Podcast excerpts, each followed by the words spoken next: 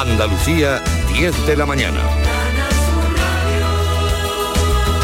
Noticias. Ya esta mañana se han incorporado los medios aéreos al incendio de Sierra Arana en Granada, que mantiene en vilo a las poblaciones de Deifontes, Iznayoz y Cogollos Vega. Está estabilizado, pero todavía se trabaja intensamente para su extinción total. Granada, Laura Nieto. El incendio se ubica en el paraje Cañada Larga de Iznayoz. Comenzó a las nueve y media de la noche y ha sido complicado el trabajo por tierra por la existencia de rodantes. En la zona afectada trabajan ahora mismo 60 bomberos forestales casi 80 personas si sumamos los técnicos del Infoca. Se han incorporado a las tareas de extinción un avión de carga en tierra, un helicóptero pesado y otro semipesado, además de las cuatro autobombas que permanecen en el terreno. Los pantanos de la cuenca del Guadalquivir desembalsan agua para riego por segundo y último fin de semana. Solo podrán utilizarla aquellos regantes que no hayan cubierto su dotación máxima autorizada y siempre asegurando el caudal biológico.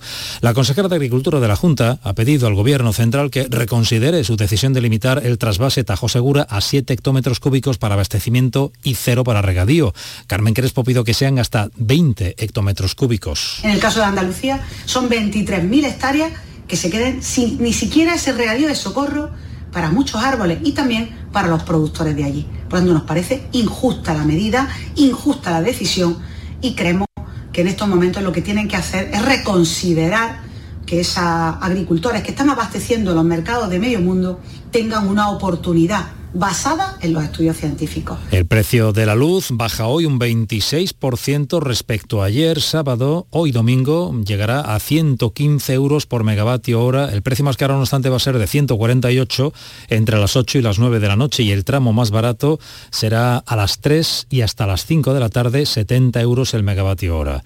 En Huelva, llamamiento de una ONG para la repatriación del cadáver de un inmigrante. Su familia carece de recursos económicos para repatriar el cuerpo y que sea enterrado en su país natal, Senegal. Ana Mateo, de la ONG local onubense Asnuci. Nos han informado desde las funerarias que son alrededor de unos 5.000 euros lo que cuesta repatriar a este chico a, Senegal. Hemos hecho desde las redes de Arnuci un llamamiento.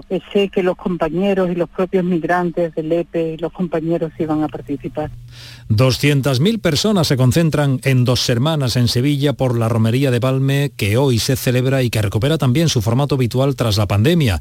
La peregrinación ha comenzado antes del amanecer y durante todo el día se celebrará en la zona conocida como Cortijo del Cuarto. Allí está José Manuel de la Linde. La, cita a las 8 de la mañana, a las 8 en punto, se ha entronizado la Virgen de Balme en su carreta. Las campanas de la iglesia anunciaban justo ese momento. Un año muy especial, como tú bien decías, porque se recupera eh, la romería como tal. Después de dos años de pandemia, el año pasado fue una peregrinación especial que se hizo solo con las andas. La Virgen fue en andas a la ermita, pero este año se recupera la romería en todo su esplendor, con los bueyes, con 17 carretas eh, tiradas por bueyes también que acompañan a la Virgen. Y un año muy especial también porque se ha declarado año jubilar por el 50 aniversario de la coronación canónica de la Virgen de Valme. Y una celebración en Valme, en Sevilla, que se va a celebrar con calor. Ahora mismo tenemos 22 grados en Sevilla y Córdoba, llegaremos a superar los 30 hoy. 22 ahora en Sevilla y Córdoba, 21 en Huelva, 24 en Jaén, 20 en Cádiz, 26 en Málaga, 23 grados en Granada y Almería.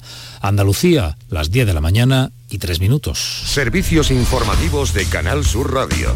Más noticias en una hora. Y también en Radio Andalucía Información y canalsur.es. Quédate en Canal Sur Radio, la radio de Andalucía.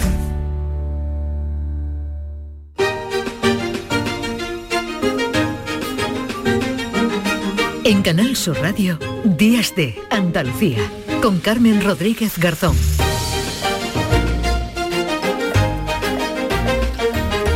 10 y 4 minutos, tercera hora ya de programa de Días de Andalucía. Todavía nos quedan por delante muchos invitados, algunos de nuestros colaboradores. Nos queda hablar de cine y de flamenco, así que ya saben, eso será a partir de las 10 eh, y 25, 10 y media.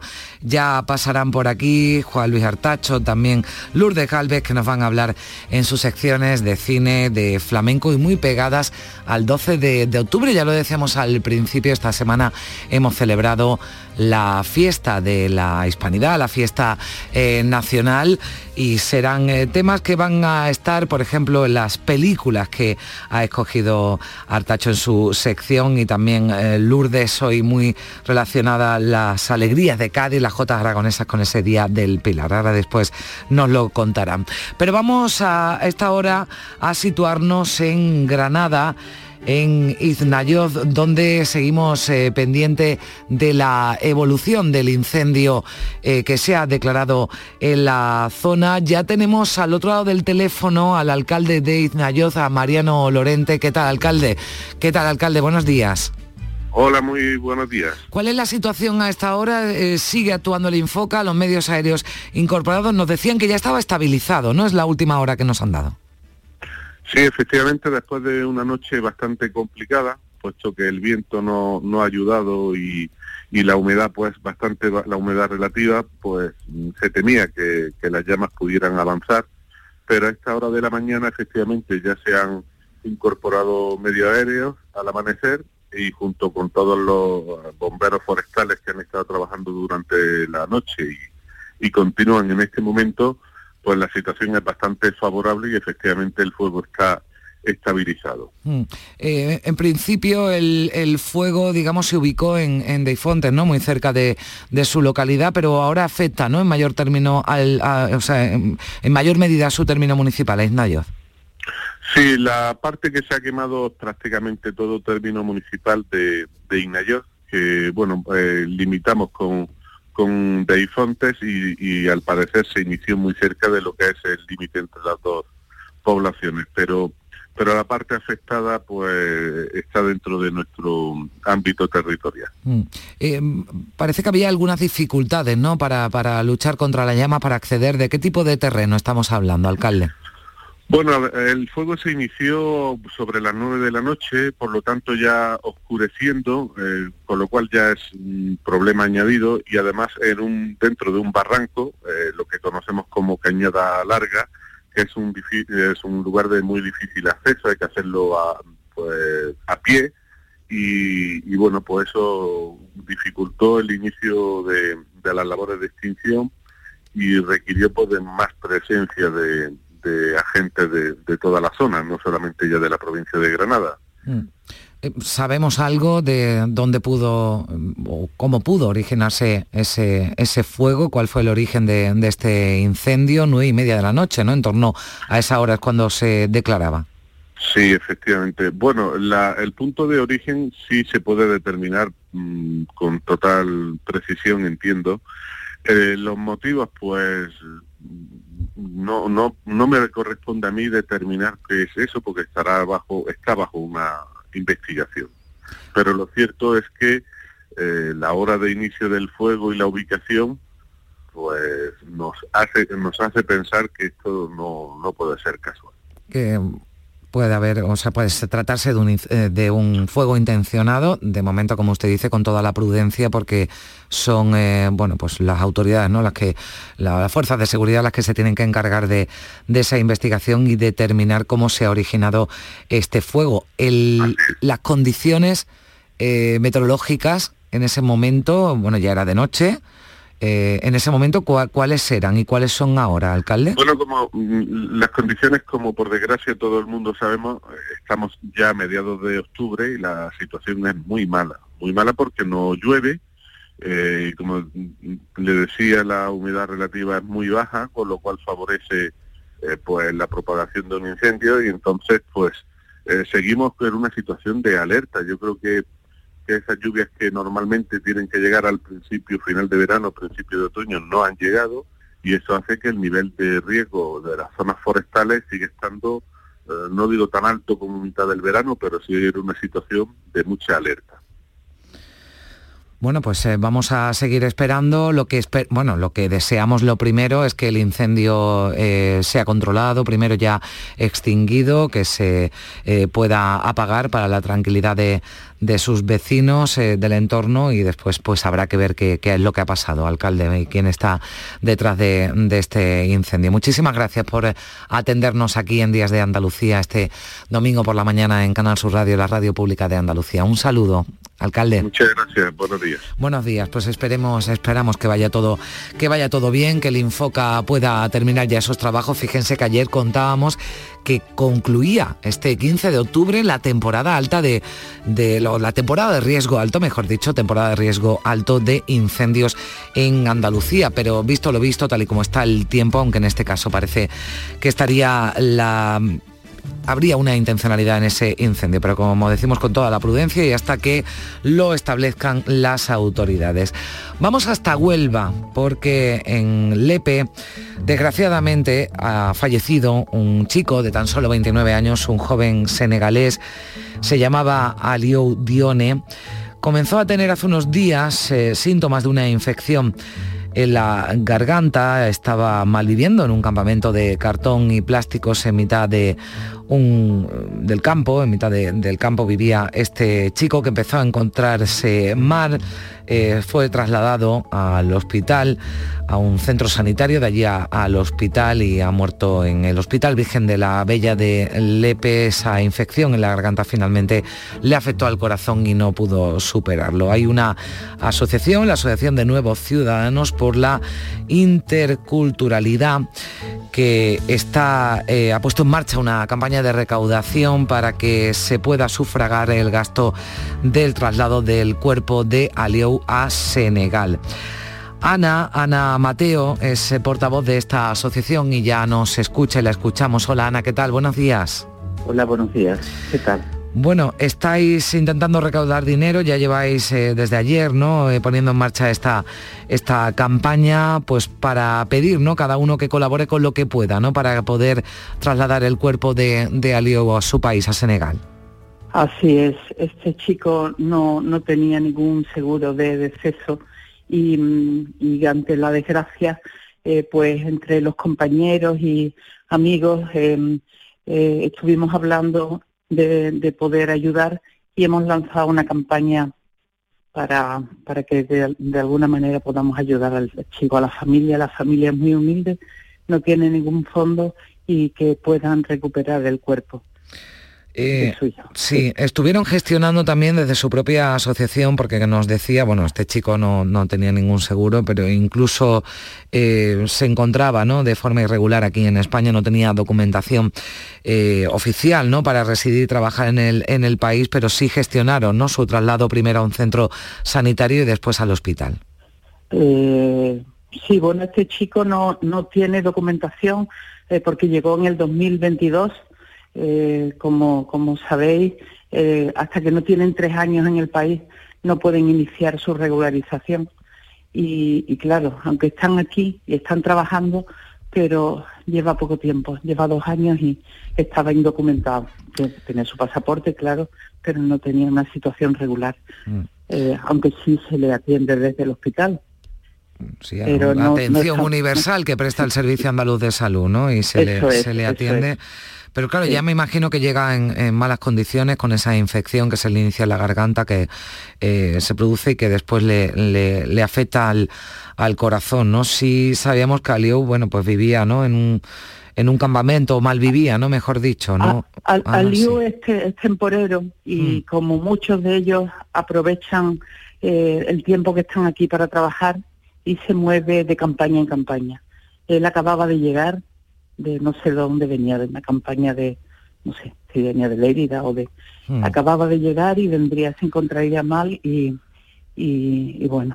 Bueno, ¿cómo, ah, cómo puede, si alguien nos está escuchando y quiere, quiere ayudar, ¿cómo puede, ¿cómo puede hacerlo, Ana? Bueno, mira, las redes de hmm. Asnufi, tanto Instagram como Twitter como Facebook, tiene eh, los datos de la cuenta Mm, pueden ayudar pues aportando una pequeña cantidad. Ya sé que los propios compañeros migrantes ya lo están haciendo eh, porque son unos 5.000 euros lo que cuesta el traslado del cuerpo y bueno, pues aportar una pequeña cantidad para ayudar a sufragar eh, el gasto del traslado del cuerpo. Pues ya lo saben, lo buscan en, las redes sociales, Anunci, ya ahí encuentran el número de cuenta para eh, bueno, pues poder echar una mano con lo que uno pueda y llegar a esos 5.000 euros, que es lo que hace falta para que al menos eh, bueno, pues la familia de Alieu pueda celebrar ¿no? un homenaje, un funeral a, este joven senegalés en, su país y que ha fallecido en el Lepe. Ana, muchísimas gracias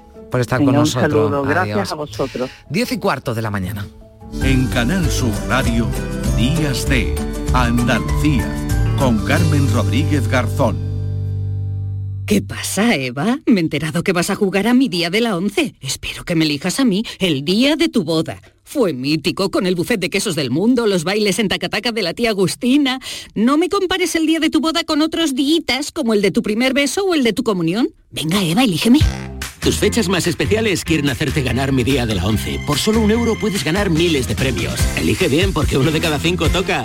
A todos los que jugáis a la 11, bien jugado. Juega responsablemente y solo si eres mayor de edad. El otoño llegó y vas a decir no a la subida de luz. Ahora ilumina tu hogar noche y día consumiendo tu propia energía y ahorra hasta el 90% en tu factura de luz gracias a nuestras baterías premium. Instalaciones garantizadas 25 años. Pide ya tu estudio gratuito en el 955 44 11 11 o socialenergy.es y aprovecha las subvenciones disponibles. La revolución solar es Social Energy. Hay narradores y narradores de fútbol. Es que soy, ¿Quiénes son? Son, ¿Quién igual, uno, ¿quién era? son iguales. Yo me que el primero era Jerónimo, pero creo que no, que Pedro.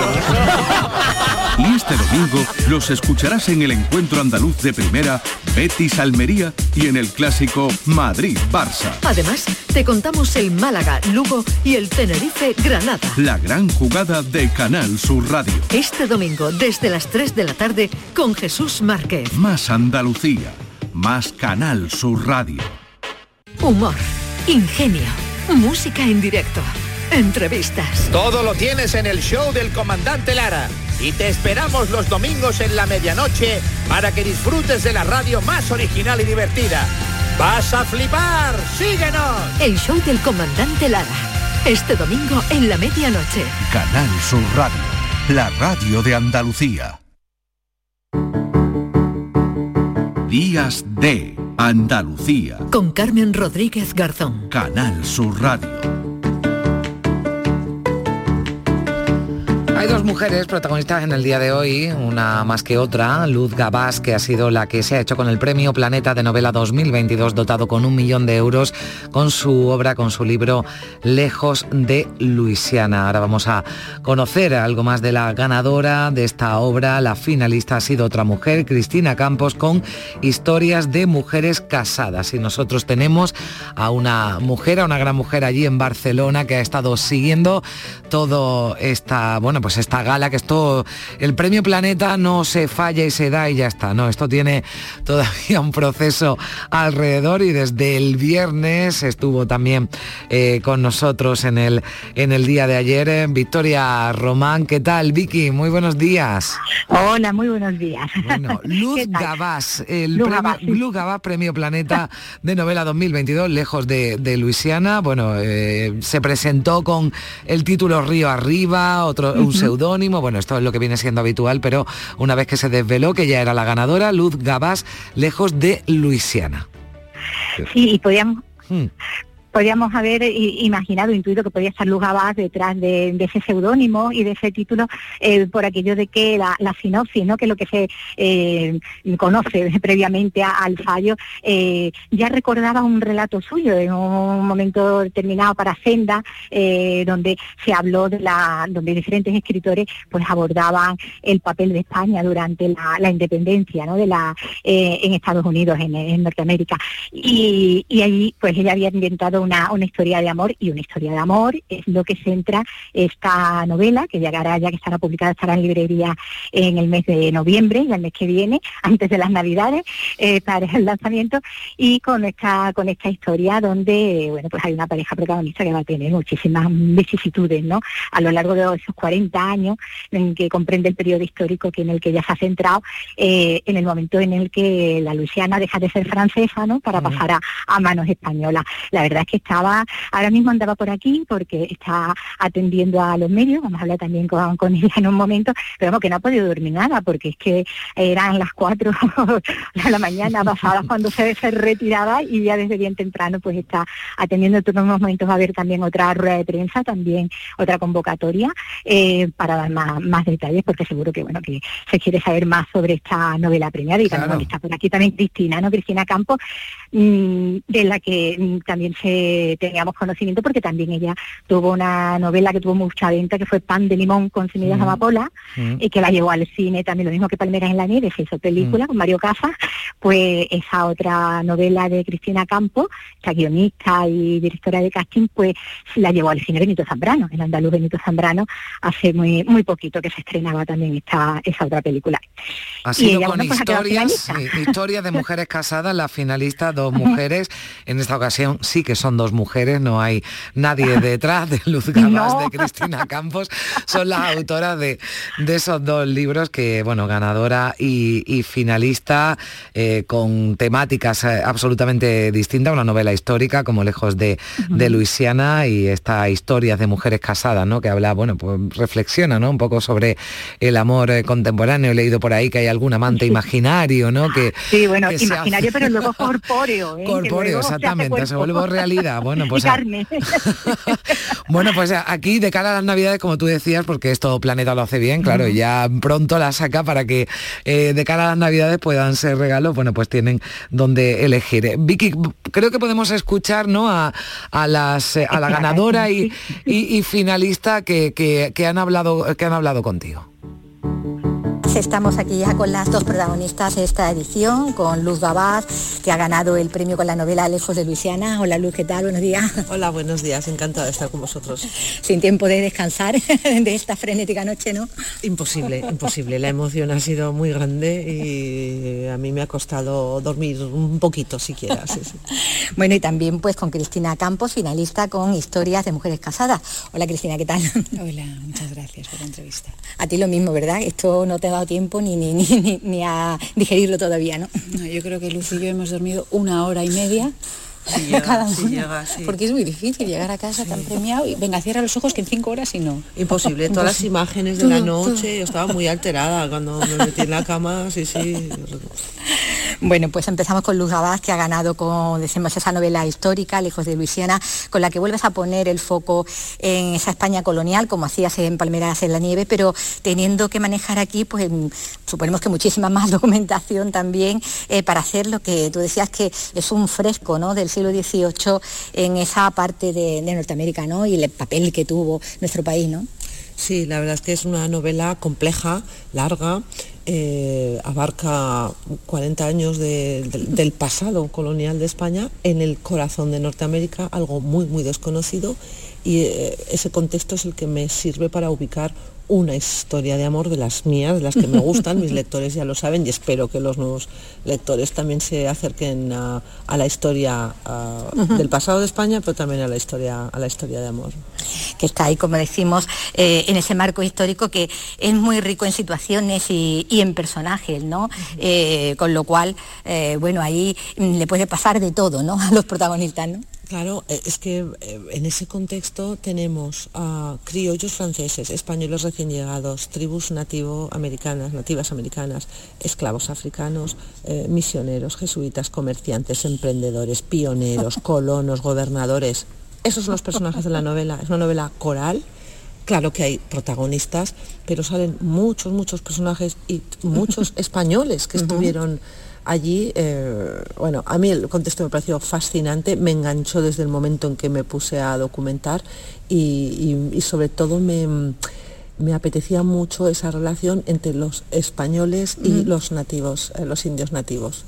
Es la parte que casi he disfrutado más de, de la novela. Bueno, un- es un periodo, como dices, de 40 años en el que pasaron muchas cosas, pero del que, sin embargo, no se había ocupado mucho antes la, la ficción, ¿no? Hay ficción sobre la figura, hay ficción, histórica. hay ensayo, eh, hay evidentemente libros de historia sobre la figura De del Galvez. gobernador Galvez y del gobernador eh, Ay, ahora, cómo se nota que estoy, estoy cansada. Bueno, es su, su, cuñado, un, un Zuaga, perdón. Sí. Em, sobre estas dos figuras hay libros, y sobre todo de Bernardo Gálvez porque llegó a ser virrey pero yo quería no centrarme solo en una persona, sino entender todo, cómo sucedió aquello, cómo llegó a ser español, qué hicimos los españoles allí, cómo dejamos de ser eh, propietarios de aquel territorio y qué relaciones se establecieron entre estas personas tan, tan diferentes. Por, eso es más que la figura eh, de un personaje histórico. Sí, bueno, y decías también que era un, reto teniendo en cuenta que no eres realmente historiadora, ¿no? Que esto era ya era complejo para un historiador, ¿no? Eh, en tu caso, claro, era. Claro, y sobre todo porque Ah, no es una lección de historia. Claro. O sea, yo soy novelista y yo quiero desarrollar el viaje físico y emocional de mis personajes, sean uno, dos o cincuenta. Y eso es lo que... Pues escuchábamos a Luz Gabás, la ganadora del premio Planeta de Novela 2022, eh, con ese libro, con esa obra Lejos de Luisiana.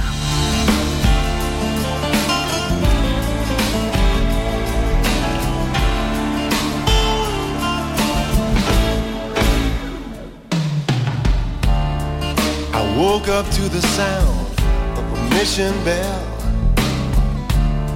I've been spending time in a wishing well, all alone, haunted by dreams, thinking about that night down in New Orleans. Sometimes I'm weak, some days I'm. Bueno, hemos visto protestas en los eh, últimos eh, días bastante llamativas de, miembros eh, militantes de asociaciones ecologistas, de asociaciones en defensa de los animales.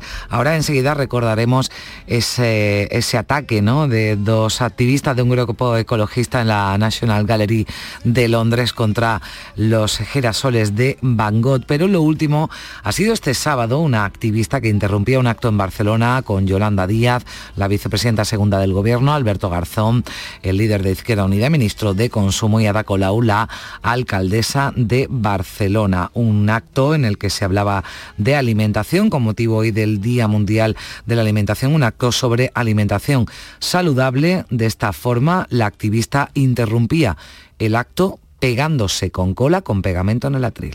Voy a contar un momento este acto.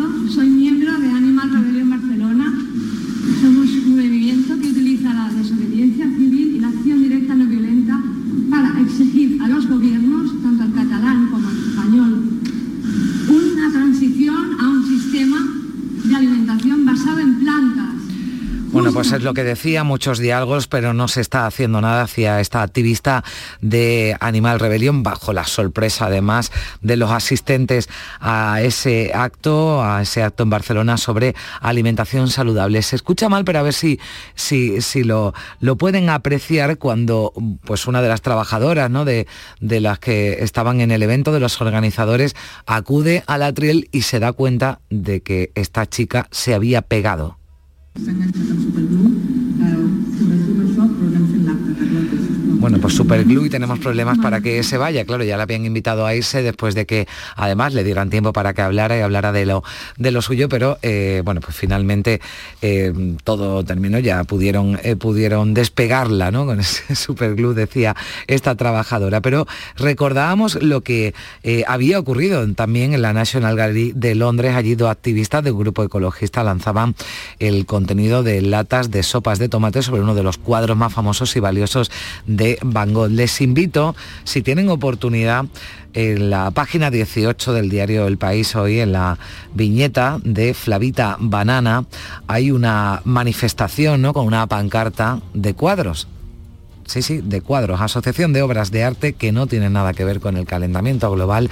Así... Eh, es lo que se puede ver en esta viñeta, una, eh, pancarta que tienen delante los, los cuadros y en la que se lee esto. Vamos a recordar bueno, pues eh, qué es lo que decían también esos activistas, esas activistas cuando eh, lanzaban las sopas de tomate sobre el cuadro Los girasoles de Van Gogh.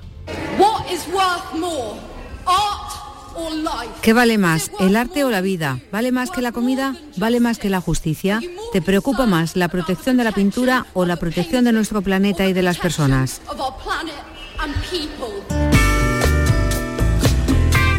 Pues en fin, para eso nos ha dado este fin de semana ese ataque a los girasoles de Van Gogh, esa interrupción también con pegamento en ese acto de alimentación saludable en Barcelona.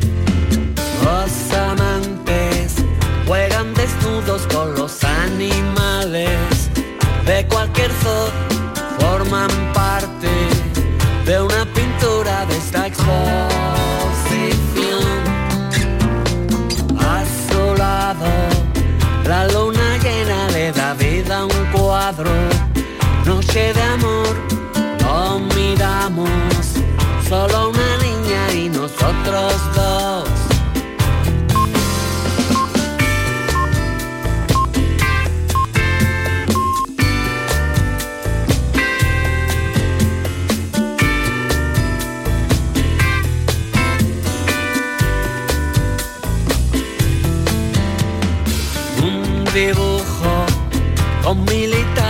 Vestidos de brujo,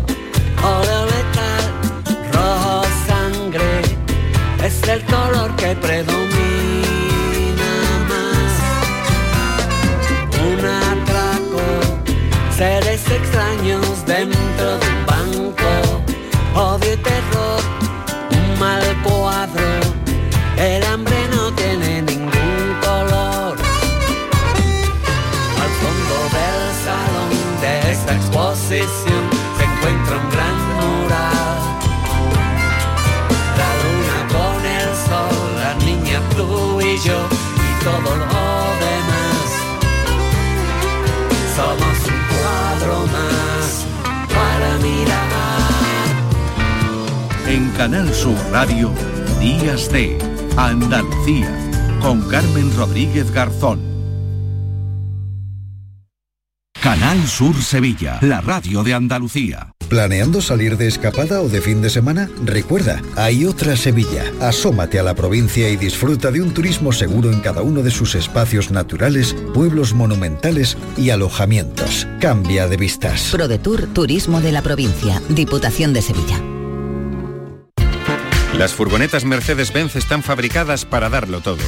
Y con el servicio Express Service podrás contar con un mantenimiento ágil, sin tiempos de espera y con la calidad habitual de Mercedes-Benz. Reserva tu cita en nuestra web y optimiza tus tiempos. Con Cesur y Fervial, tus talleres autorizados Mercedes-Benz en Sevilla. Cinco Océanos, la boutique del congelado, llega a Sevilla y abre su primera tienda en Cerro del Águila. Hasta el 1 de noviembre, jamoncito de muslo de pollo a 1,90 el kilo. Cinco Océanos, especialistas en productos congelados, variedad, calidad y precio con la mejor atención. Jamoncito de muslo de pollo a 1,90 el kilo. Cinco Océanos Cerro del Águila, calle Afán de Rivera 144. Si buscas vehículos de ocasión kilómetro cero y seminuevos, esta es tu mejor ocasión. Llega el Salón del Motor de Ocasión de Sevilla del 28 de octubre al 1 de noviembre en Fides. Las principales marcas y modelos en un único espacio. Recuerda, si quieres cambiar de vehículo, del 28 de octubre al 1 de noviembre en Fides, tu mejor ocasión. En Canal Sur Radio, Días de Andalucía. Con Carmen Rodríguez Garzón. Tostada con aceite y cine.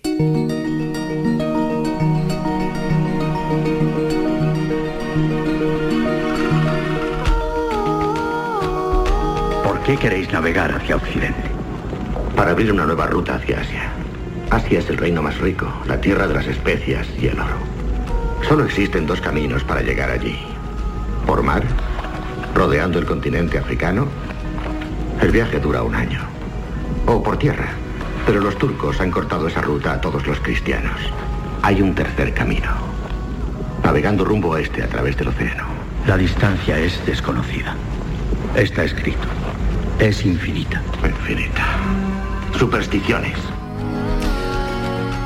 Bueno, Juan Luis Artacho, ¿qué tal? Muy buenos días. Buenos días, Carmen. ¿Qué, tal? ¿Cómo estamos? Pues un placer saludarte y poder contar contigo y con Primi Sanz, que está también sentada a tu lado. Hola, Primi. Hola, muy buenos días. Bueno, yo he venido porque me gusta mucho la historia y he dicho, van a hablar del descubrimiento de América. Yo, yo voy, así que me he sentado aquí. No me lo de pierdo. tenerte aquí, Primi. Bueno, Juan Luis Artacho, que es programador del cine Albeniz y del Teatro Cervantes en, en Málaga y que hoy, bueno, ya hemos dado una pista, ¿no? Ya, bueno, al, principio yo, yo, ya lo avanzaba, que hoy el cine iba a estar muy relacionado con, esa, con ese Día de la Hispanidad, esa fiesta nacional del 12 de octubre y la relación ¿no? de, de, España con Hispanoamérica. Y lo primero que eh, estábamos escuchando, Juan Luis, era de, de 1492, ¿no? De la conquista del paraíso. Sí, eh, bueno, hemos elegido eh, tres películas para hablar de la hispanidad y, bueno, empezamos con 1492, La Conquista del Paraíso, porque creo que es la película más popular o por lo menos más conocida eh, de este acontecimiento. Y mm, nos vamos a una superproducción europea que costó más de 50 millones de euros Em, y bueno, eh, dirigida por Ridley Scott, que lo, conocemos por los duelistas, Blade Runner, Alien. Eh, y bueno, yo creo que es una película mm, que el tiempo no le ha pasado muy bien y que la, crítica tampoco le hizo demasiado caso. Y creo que es una peli mm, que, hay que reivindicar, que está mejor de lo que, de lo que se pensó en un primer momento, un poco que, no, tuvo mucha repercusión eh, crítica, sí mediática por lo que supuso y una superproducción de este tipo, pero que tiene mucho hallazgo cinematográfico de un Ridley Scott que sabía rodar muy bien las escenas épicas y, mm, no sé, por ejemplo, cuando llega eh, Colón América, pues eh, él lo rueda como si fuese un astronauta que llega a la luna, ¿no? Y, bueno, pues me parece que tiene muchas cosas de, cine de mucha calidad y que el tiempo no es justo con esta película. Pero es una película que, ha envejecido mal o que ha sido maltratada, ¿no? No sé si por la sí. Sí, era como maltratada desde que nació. Por, sí, yo creo que tuvo muchas críticas al mm. principio. Malas críticas. ¿no? Sí, no le gustó a nadie. sí, no le gustó a nadie, ni la crítica. El público sí fue a verla, no, no fue un fracaso eh, absoluto, no, no, no, digamos que no compensó todo la inversión, pero, pero vista hoy, yo la he visto hace poco, creo que tiene bastantes méritos y, que mm, eh, a reivindicar por lo menos y verla con, otro, con otros ojos. Sí, hablando de imágenes, yo por ejemplo tengo una de las pocas imágenes que realmente y sinceramente me quedan de esta película, pues esa salida de los barcos, quiero decir, hay, hay, siempre tiene ahí ese, buen arte de los grandes espacios, ¿no? Como si mm. fuera un poco western. Claro, de la utilización de la naturaleza de, mm, y la música de Vangelis, que también mm. yo creo que es lo que más eh, queda de la peli, es, eh, no sé, yo creo que todos tenemos el vinilo de la banda sonora en casa, se vendió muchísimo, y, y esas imágenes tan poderosas y potentes de Ridley Scott con la música de Vangelis siguen sobrecogiendo y siguen funcionando a día de hoy. Don Cristóbal. Por la gracia de Dios, en nombre de sus altezas los reyes de Castilla y Aragón, por todos los poderes que se me han otorgado, tomo esta tierra y la llamo San Salvador. Gerard Depardieu, ¿no? Es eh, quien interpreta, ¿no? A Cristóbal, a Cristóbal Colón en el elenco también, ¿no? Sigourney Weaver, o sea, bueno, una, una superproducción, ¿no? lo que muy ecléctico el mm. reparto, de Gerard Depardieu haciendo de Colón, Sigourney Weaver de Isabel de Castilla, bueno, un poco raro. sí, a mí es que lo de... Bueno, es que estoy intentando recordar la imagen de Sigourney Weaver, yo vi esta película hace mucho tiempo, pero, pero la voy a revisar, como dices tú, pero eh, ah, de Reina y como que no me pega mucho, ¿no? A mí de Depardieu de Colón me, me encajaba menos todavía, ¿eh? Fíjate. Sí, pues fíjate me choca más a mí lo de y había un, actor malagueño, Fernando García Rimadas, hmm. que, que, está ahí también en esta peli y bueno, también hay que destacarlo. También está Ángela Molina, Fernando Rey, quiero decir que Armana Sant, es un poco hmm. extraño, pero creo que se fue un poco injusto y, yo la recomendaría para volver a verla y verla de una manera más tranquila con el paso del tiempo y, que es una peli que, funciona. Yo eh, soy el mayor traidor. No debe haber ninguno más que yo. El que albergue siquiera el pensamiento de huir será convertido en 190 pedazos. Y sus pedazos serán después pisoteados hasta que se pueda untar con él una pared. El que coma un grano más de maíz o beba una gota más de agua será encerrado en prisión durante 150 años. Cuando yo, Aguirre, quiero que los pájaros caigan muertos de los árboles, Los pájaros caen muertos de los árboles. Yo soy la cólera de Dios. La tierra sobre la que camino me ve y tiembla.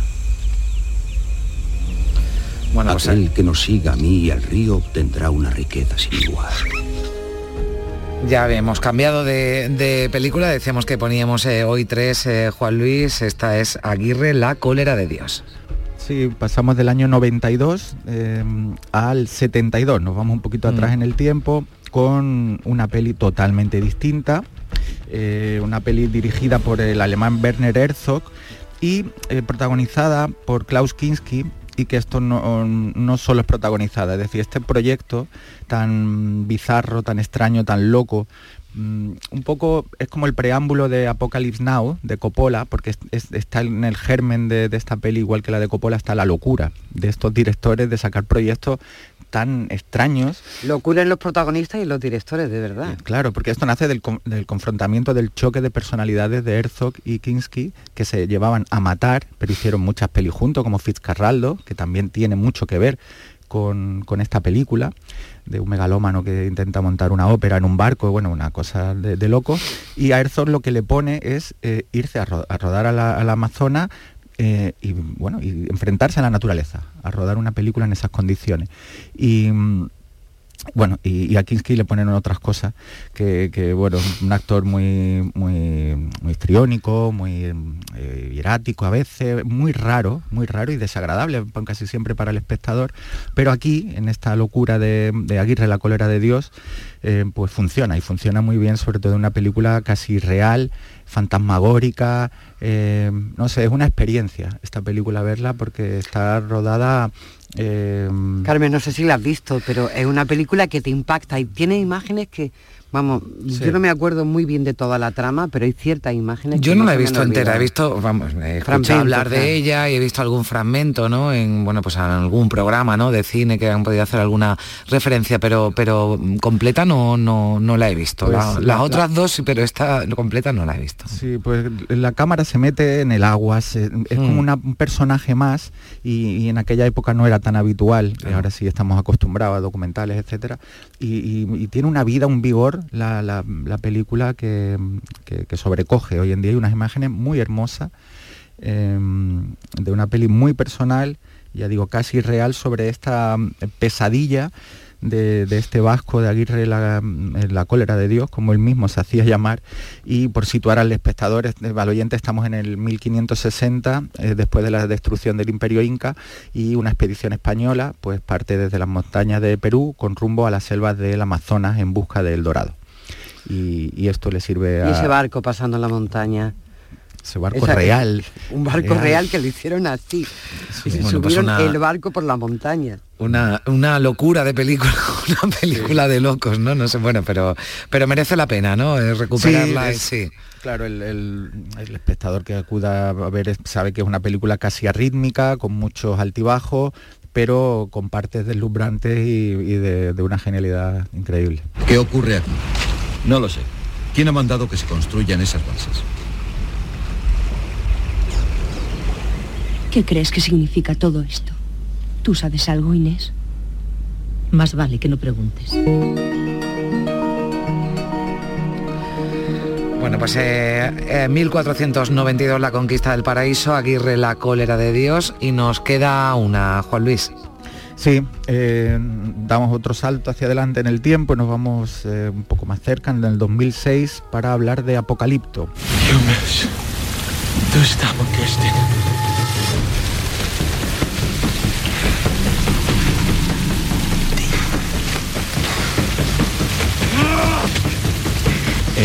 Esto de que, nuestro amigo Zapico nos ha puesto aquí, claro, es maya yucateco, es decir, nadie se habrá enterado de nada. Pero Mel Gibson, bueno, ya le he visto varias veces. que le dio por grabar con para que no nos enteráramos, ¿no? Le, cogió el gusto, ¿no? Bueno, él, eh, Mel Gibson, que como director es también muy brillante y mm. empezó con El hombre sin rostro, una peli con Judy Foster, eh, bueno, muy intimista y sobre un complejo de, superación de las personas, como esa temática que después él eh, empezó con pelis mucho más grandes como Braveheart, La Pasión de Cristo, Y bueno, igual que la Pasión de Cristo muestra esa esa pasión al detalle, que, como el ser humano es capaz de maltratar a otro de esa manera y va contándolo tan, de manera tan minuciosa, pues aquí igual se va al imperio maya en, justo en, esa época del descubrimiento y, ven cómo, esa sociedad está, empieza a estar brutalmente interrumpida su, convivencia por el ataque de una fuerza invasora. ¿no? Pues eh, Mel Gibson lo cuenta exactamente con pelos y señales cómo vivían, cómo peleaban y, igual la naturaleza mm, tiene un protagonismo, mm, yo creo que de las mejores películas que se muestran, la selva y, la, fuerza de la naturaleza. Y, también una peli muy sobrecogedora por eso, por el realismo, nunca creo que fue Oscar a maquillaje y, bueno, mm. creo que no sé, Primi, tú estás en silencio, no esta no la has trabajado. Es que no, no, no, la, no solo no la he trabajado, sino que me, empecé a verla y me puse muy nerviosa. Sí. sí, no sé, es que a veces cuando se cuenta en el cine la historia y, no te encaja con lo que tú conoces, ¿sabes? Pues ya me, me, empiezo a poner nerviosa. Y yo creo que, ya voy a aprovechar este momentito para decir que con todo lo que la historia de nuestro país tiene para hacer películas, series y demás, casi todas las cosas que se han hecho en torno, por ejemplo, al descubrimiento de América, han venido de fuera. No sé si mm. porque no tenemos presupuesto, no tenemos voluntad o nos vamos a pelear mientras lo contamos, ¿sabes? Que... Sí, bueno, la verdad que, para narrar cualquier de este mm. tipo de historias se necesita mucho dinero, mucho dinero y, y bueno, pues es verdad que bueno, el dorado de Saura, ¿no? Mm. Fue un intento. Alguna de, bueno, animación, ¿no? Sí que hay alguna en también. animación, sí. porque en eso. Pero bueno, pues ahí lo dejamos. Si se animan, nosotros lo, lo trataremos. Lo contaremos, Estoy viendo aquí que no, no, no ganó ningún Oscar, ¿no? Pero sí estuvo nominada, nominada, mm. nominada. a mejor maquillaje, a mejor edición de sonido y a mejor mezcla de sonido. Fueron las nominaciones de, esta película. Bueno, pues. Eh, Mm. también peli de acción, de aventura, de acción, mm. que, eso, que sobrecogen por el ritmo que tiene la película todo el tiempo y no vamos a desvelar el último plano que no se te olvida jamás. La voy a ver. Jamás, se te olvidará de esas guerras internas de, ellos y después pues viene otra otra mayor. Bueno, pues ya tienen aquí una propuesta, también tienen tarea para, bueno, cualquiera de, las tres. Nosotros, pues, y sobre todo Juan Luis ha dado eh, argumentos y motivos para que, bueno, pues quien quiera elegir ya sabe las características de alguna de las películas sin desvelar sobre todo la que además eso molesta mucho la parte la parte final no en este caso pero quédense hasta el final. Y si no Primi pues tú le das para adelante y te, pues también Cristóbal Colón de oficio descubridor ¿no? claro claro. Sí, yo creo que como propuesta española era la mejor. Cristóbal Colón de oficio descubridor sí. esto era de, de pajares no sí sí. Yo no sé y Lola Flores creo que estaba y Lola Flores estaba bueno Lola Flores era la, reina, ¿no? Isabel la, la católica, lo digo porque hablábamos, fíjate que contraste entre Lola Flores y Sigourney Pero no era rubia la reina Isabel, claro, ya tenemos tantas que nos perdemos realmente. Bueno, sí, en la, en la serie, ¿no? Era, era, era, rubia. ¿no? La actriz Michelle Jenner, ¿no? Era la que interpretaba. Bueno, pues un placer, eh, Juan Luis. Eh, te espero la semana que viene, ya bueno, pues más cine y mucho cine que eso no. Ya se queda aquí no puede el peligro, ¿eh? ya no te va a acompañar Primi, que sí, que seguro que se anima. Un beso. Igualmente otro grande.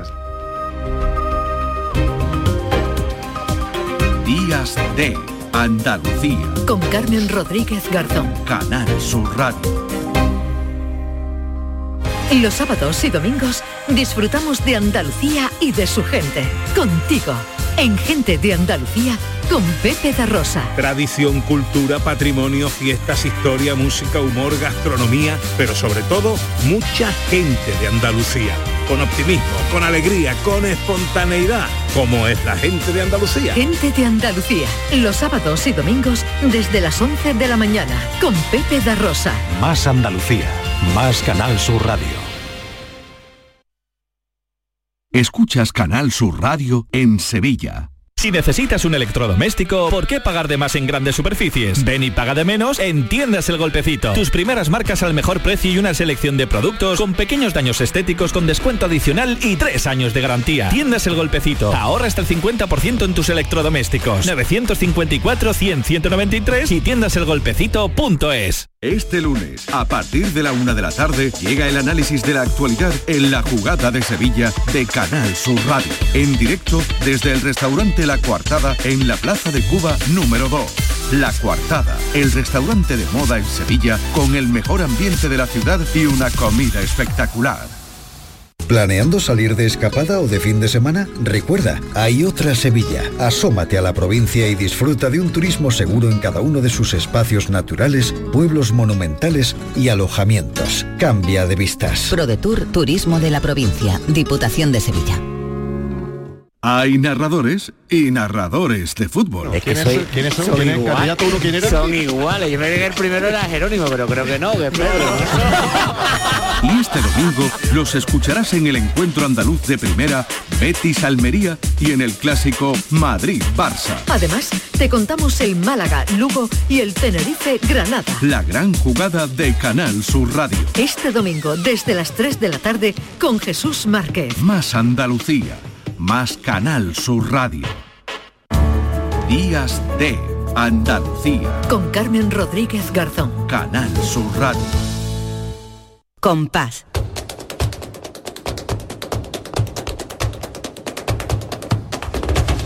Compás. Y después, Gloria. Lourdes Galvez, ¿qué tal? Buenos días. Buenos días, encantada de, de escucharte, de conocerte y de que estemos aquí juntas. Igualmente, aunque estemos en Málaga, en Sevilla, pero bueno, estamos aquí unidas. La magia de la radio nos une. Desde luego, nadie diría que no estamos sentadas juntas, ¿verdad? No se va a notar nada.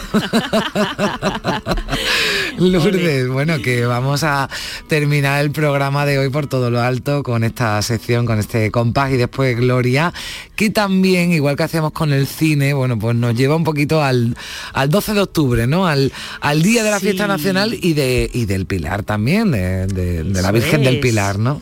Yo vengo a hablaros hoy de los cantes de Cádiz y que si alguna vez eh, alguno de nuestros oyentes o tú habéis escuchado letras alusivas a la Virgen del Pilar en, en los cantes de Cádiz, pues a lo mejor hay gente que se ha preguntado, pero bueno, estamos en Cádiz, ¿por qué no están hablando que bien te sienta la gorra Navarrico, Navarrico o la Virgen del Pilar? Eh, ¿Qué sentido tiene esto? Bueno, pues vamos a explicarlo un poquito. Venga. Y, y bueno, los cantes de Cádiz son las cantiñas. Y dentro de las cantiñas existen eh, otros derivados como son el mirabrás, los caracoles, las romeras y las alegrías, que son los cantes que nos ocupan hoy. Y como dice eh, su nombre, pues las alegrías son sinónimo de fiesta, de alborozo, de exaltación. De hecho, hasta que se establecieron mm, el cante por bulería, que hoy por hoy es el cante de fiesta máximo, de celebración máximo, antes de que existieran las bulerías como tal, estaban las alegrías y ese era el cante por fiesta. Esa era eh, el cante mayor de celebración eh, que había entonces hasta que se establecieron las bulerías. O sea, las alegrías son anteriores a la bulería. Sí, y eran lo más, lo más alegre, ¿no? Digamos, Lo de los más palos alegre, flamencos. La fiesta para Sí. bailar, para lucirse, para terminar por todo lo alto una juerga flamenca.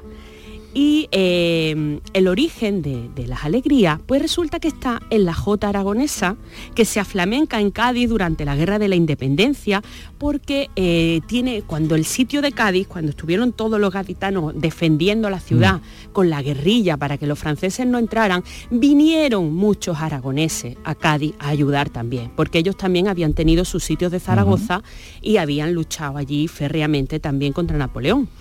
Entonces de esta convivencia entre aragoneses y gaditanos, que además estaban hermanados en contra de un eh, enemigo común, pues salió un cante eh, conocido como la Jota de Cádiz, que entonces no podemos llamar que fuera flamenco, pero posteriormente, eh, a mediados del siglo XIX, los flamencos empiezan a meter estas jotas de Cádiz por compases flamencos, adaptándolo al ritmo de solea.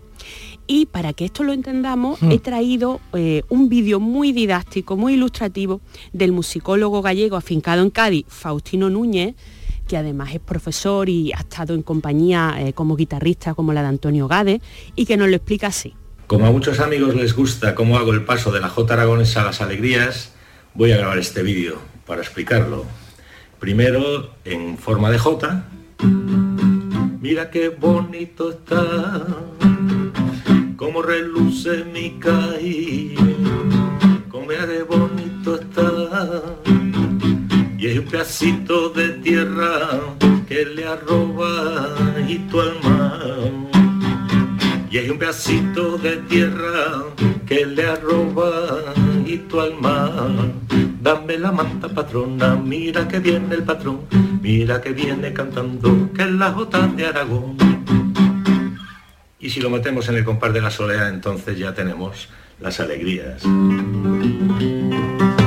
Mira qué bonito está, como reluce mi caí. Mira qué bonito está,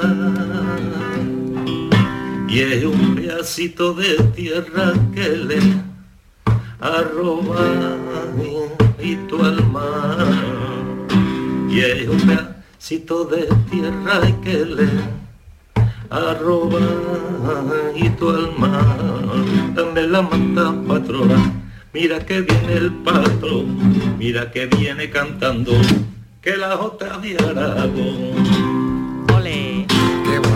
Bueno. Has visto qué, qué gráfico, qué descriptivo Qué y cómo bueno. nos entendemos, Sí, ¿verdad? sí, sí, es que además a mí nunca se me hubiera ocurrido, ¿eh? Lo de escuchar o vincular una jota aragonesa a una alegría de Cádiz, pero pero escuchando y además lo, lo explica muy bien en Faustino Núñez y lo y lo hace muy bonito. Sí, sí, sí, porque se porque entiende él no es- perfectamente, sí, sí, sí. Él no es cantador, pero eh, eh, lo, lo hace muy bien, porque afina muy bien y porque también, te digo una cosa, para cantar por Cádiz no se necesita tanto una gran voz como una manera de decir las alegrías. Bueno, Faustino. Faustino Núñez, que además es colaborador de, de Flamenco De Radio, casa. de Flamenco Radio, Eso claro, es. y también los lo flamencoradio.com, que pues colabora Faustino y, y- y nos ha regalado esa explicación que a mí me parece eh, fantástica, ¿no? Explicación musical además, ¿no? La verdad que sí, todavía hoy, pues como he dicho antes, pues encontramos un montón de letras alusivas a, a la resistencia contra los franceses, como eh, esa famosa con las bombas que tiran los fanfarrones, se hacen las gaditanas tirabuzones. Mm. Y es porque las bombas tenían dentro unas espirales metálicas que recogían de verdad las gaditanas y les servían para hacer los postizos de pelo eh, de tirabuzón y, y- y por eso cantaban eh, esa letra. El caso es que ya se asienta, digamos, este cante, eh, va pasando el tiempo y ya tenemos a nuestra admirada pastora Pavón, niña de los peines, Mm. que nos canta estas letrillas eh, de Por Alegrías de Cádiz con temática aragonesa. Yo le di un duro al barquero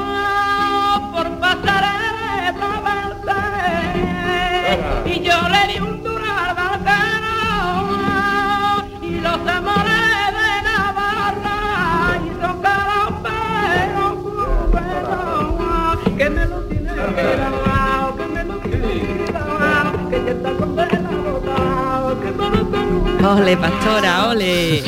Con la guitarra de, de Niño Ricardo, le acompaña en esta grabación. Bueno, Y- grabación eh, tiene un sonido, ¿no? Esto, esto tiene, tiene sus añitos, ¿no? Tiene unos Lourdes? poquitos de años, sí. ¿no? Tiene unos poquitos de años. Pero bueno, mantiene...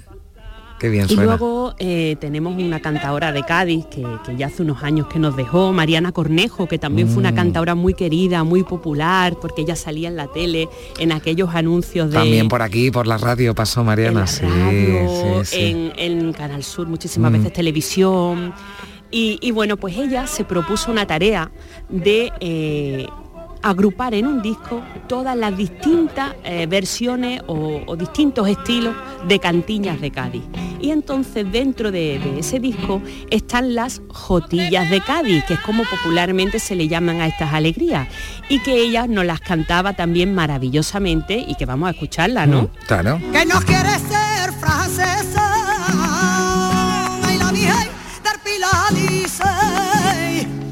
Ay, que no quiere ser francesa.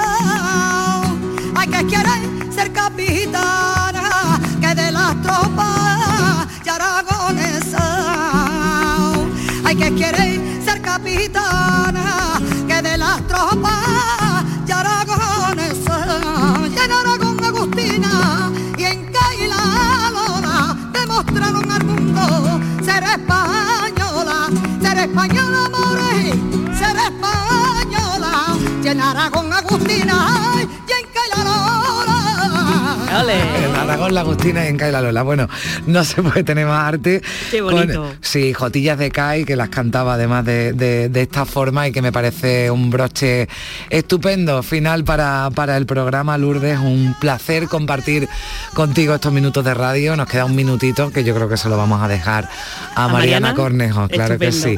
Un beso fuerte y feliz semana. Hasta la semana que viene. Hasta la semana que viene. Adiós, feliz semana a todos. Que son caros,